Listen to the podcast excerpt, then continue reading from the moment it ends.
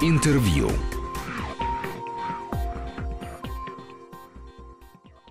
Мы снова в студии, Антон Долин у микрофона, Александр Мета наш гость. Ну хорошо, дошкольники, школьники, ну взрослые ведь у нас тоже не то чтобы обработаны со всех сторон и утешены, и воспитаны, потому что, вспоминая о том же самом вашем экипаже, я понимаю, что это была штучная картина, что таких картин было мало. Ты понимаешь, что в советском кино иногда появлялась такая какая-то сказочная травка утешения желудка, а, какой-то а, субстрат, связанный не только с профессионализмом, не только с бюджетом, не только с государственной заботой, работы, но именно с э, вот каким-то творческим азартом и с изобретением а, нового, которое в вашей картине совершенно точно было. Как вам кажется, это до сих пор присутствует в теперешнем а, массовом развлекательном российском кино? Самым разным. Вот том, что у нас сейчас называется блокбастерами. Я говорю не только, наверное, даже не столько об экипаже, вы о нем уже сказали, но вот есть, вы же знаете, целое поколение картинок, выходит 5-7 больших картин каждый год таких. Ну, э, за много не скажу, но вот картина Бондарчука последняя. Притяжение, да? Притяжение мне понравилось. Вы знаете, во-первых, в ней есть вот уважение к традиции э, такого советского, российского постановочного кино, потому что то, что... И сейчас... подросткового кино. А мой товарищ вышел, э, такой радостный, я говорю, что да. тебе понравилось? Он говорит, это приключение электроника и гости из будущего. Я, конечно, да. не совсем согласен, но ведь нет, эти традиции нет, тоже нет. там есть. Да, это есть. Видно, что, так сказать, есть и социальная забота какая-то есть, и придумано хорошо, и картина может вернуть деньги деньги, она может быть пропуском для других картин. Короче, мне она очень понравилась. Ну, слушайте, вот вы как выдающийся педагог, скажите, что должно быть в блокбастере отечественном, чтобы он получился? Ну, или забудем дурацкое слово блокбастер. Mm. Ну, вот в массовом фильме, фильме, да. в массовом фильме, сделанном для широкой аудитории, для большого количества экранов. Контакт со зрителем простейший совершенно он в три ступеньки идет. Сперва должно быть интересно, потом ты должен испытывать сочувствие, а потом ты должен испытывать эмпатию, то есть сочувствие на подсознательном уровне. Если эти три ступенечки выстраиваются, они очень просто выстраиваются. Для этого просто человек, герой должен заинтересовывать тебя вначале без, без проблем, а потом уже вокруг него возникают какие-то проблемы. Вот если это есть, зритель смотрит, зритель что нужно, чтобы перед ним все время маячил вопрос – на который он хочет дать ответ. Или сознательный, или подсознательный, или какой-то такой, так сказать. Когда есть вопрос, тогда ему интересно. А когда вопроса нет, он разглядывает картину, говорит, хорошо снята оператором, хорошо сыграно артистами.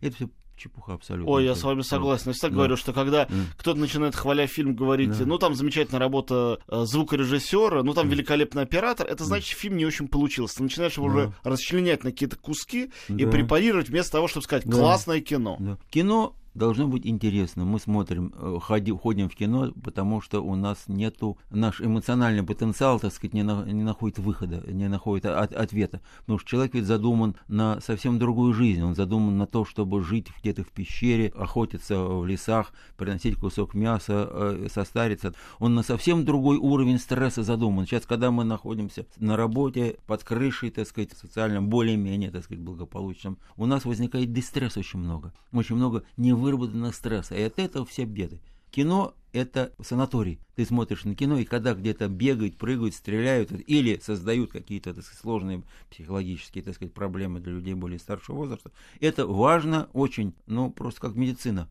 Я так к этому отношусь. Совершенно. Я полностью согласен. Я вот. еще подумал, вот вас сейчас слушаю. Есть замечательный фильм такой э, «Пещера забытых снов», он называется, у Вернера Херцога, который снят в знаменитой этой самой пещере с наскальными рисунками, а. куда, в общем, кроме ученых никого не пускают. Mm. Для обычного народа сделали ее копию, чтобы туда людей mm. не пускать, потому что иначе там разрушается все.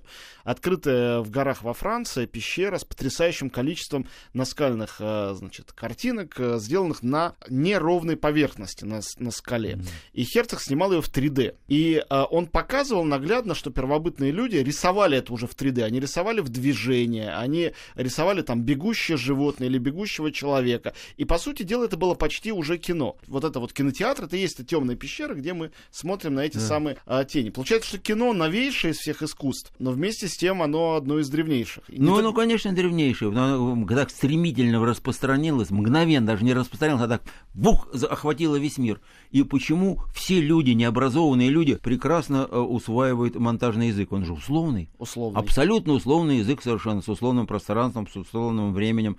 И все восприняли как бы великое прозрение какое-то. Я смотрел в этом году э, монтажный фильм, сделанный из ста, по-моему, картин братьев Люмьер оригинальных. Мы-то mm. в основном знаем и смотрим там, ну, mm. с десяток, скажем. Mm. А там Тьерри Фримо, который директор mm. Каннского фестиваля, собрал, сделал mm. полный метр. Mm. 90 минут люмьеровских mm. фильмов. Совершенно потрясающее впечатление. Все было ими изобретено. Авторское кино, экспериментальное кино, комедия, фильм со спецэффектами. Все с них начиналось. И даже анимация. Можете себе представить? Да. А вы в кинотеатры ходите? Для вас важно, чтобы вот было именно кино в кино? Или достаточно телевизора или монитора компьютера? Ой, баловался, потому что времени надо много. Но сейчас стал ходить больше. А вот что вас может вытащить в кино? Какой должен быть фильм? Или вас должен просто какой-то друг позвать и сказать... Э, Нет, то только когда вокруг говорят хорошая картина, тогда, значит, я пойду. А как вам смотреть вообще 3D? Нравится или как-то раздражает? Многие люди старшего поколения вообще не воспринимают нет, и не желают. Нет, нет, мне очень понравилась эта идея. Тут же себе купил телевизор, который показывает на 3D, купил себе два, две пары очков, чтобы внуки приходили и смотрели, но внуки категорически отказывают смотреть, им не нравится. А вот этого аватара я уже посмотрел, ну, не знаю, раз 10, наверное. Потрясающая картина, да, да? Очень классно. Я жду следующий. Да, все мы ждем. Ну, говорит, ну нету, я, я-то думал, опять что, на пойдет, год что, пойдет, что пойдет поток а, этих эффектов трудно придумать. Конечно, вот. да, конечно, надо быть талантливым для всего. Да, это все не да, эффекты же. Да. Александр Наумович, еще одну вашу старую картину хочу вспомнить. Э, «Гори, гори, моя звезда». Дело в том, что у нас 17-й год на дворе, юбилей революции. И поразительно, что год уже, в общем, вовсю идет, но какого-то вала фильмов, которые переосмысляли бы каким-то образом события революции гражданской войны, незаметно. И, похоже, и не предвидится. Ее перестали показывать. Раньше как-то время от времени она появлялась. Может, по этой же самой причине? Хорошая картина. Замечательно. Легкая, так сказать, веселая комедия. А роли какие? Хорошо придумана, с отличными актерами. У меня ни в одной картине такого ансамбля нет. Да. Олег Павлович Табаков, Леонов. Леонов, Ефрем. Просто классно совершенно. А как вы думаете, это с чем связано? Не то, что ваш конкретный фильм не показывает, то, что вообще вся революционная тема совершенно сгинула. Она вроде бы не табуирована. Я хорошо помню своего детства, там, 80-е, допустим, что там невозможно себе представить, э, чтобы Чапаева не показывали с какой-то регулярностью. Все его знали наизусть, не потому что на него бегали, просто он присутствовал все время в воздухе. Но были десятки этих картин. Я с детства люблю, там, «Служили два товарища», например. Ну, великая картина. Сейчас просто... кого-то спросишь, э, никто Нет, не слышал. Ее, показ... ее показывают. Ну, может, иногда показывают, но тоже редко, гораздо реже, чем раньше. И новых, повторяю, не делают. Это да. почему, как вам кажется? Боятся, не знают как, э, не понимают, кто хороший, кто плохой? Да нет, я не знаю, кто, я не знаю. Ну, вот нет, вот я «Служили два товарища» как-то увидел, мне как бы потеплела прекрасная картина, и жалко очень Женя Карелов, прекрасный режиссер. Он утонул в молодые годы. Да так жалко, может, был бы просто великий режиссер. Занамыч, а, а скажите, вот если, допустим, идеальные какие-то условия, приходит к вам продюсер сегодняшний современный, и дает вам абсолютно карт-бланш сделать такое кино, которое вы хотите, что это был бы за фильм? И был бы это фильм или сериал, например? Нет, фильм я бы сделал бы вот эту жанровую картину, вот такую, так сказать, со страхом, потому что, по-моему, фильмы, где есть страх и ужас, все-таки у них есть потенциал, могут зрители смотреть. То есть прям хоррор бы делали? Делал бы хоррор, да. А вы бы хоррор делали на спецэффектах или с э, Нет, живыми страшными людьми? Нет, я придумал э, так, чтобы с людьми было страшно.